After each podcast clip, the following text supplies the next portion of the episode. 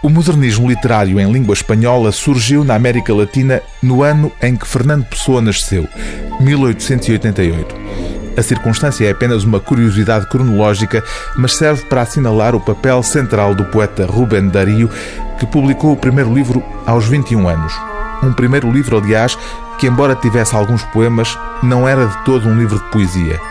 A maior parte da obra, intitulada Azul, era constituída por contos, e é essa faceta de contista que esta edição vem agora resgatar, contrariando a imagem de um Rubén Darío exclusivamente poeta. Nascido na Nicarágua, Rubén Darío foi um andarilho, percorrendo toda a América Latina, tendo trabalhado principalmente como jornalista e diplomata. Curiosidades literárias e outros contos é a reunião de 24 narrativas do autor que, como sublinha no prefácio o académico brasileiro André Fiorucci, promoveu a introdução abrupta de 100 anos de arte nova europeia nas letras hispano-americanas e na tradição literária em língua espanhola.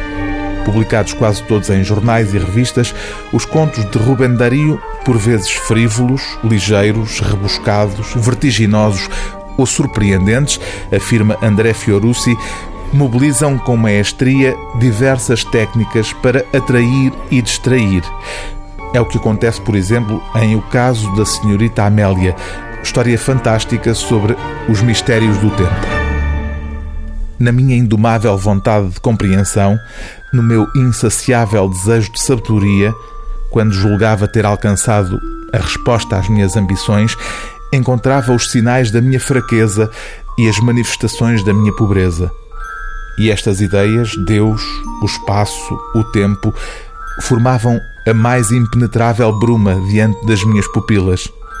Viajei pela África, Ásia, Europa e América, e com tudo isto, sabeis o que é a ciência e a imortalidade de tudo? Um par de olhos azuis ou negros. O livro do dia TSF é Curiosidades Literárias e Outros Contos, de Ruben Dario, seleção, versões e notas de Rui Manuel Amaral, prefácio de André Fiorucci, edição Exclamação.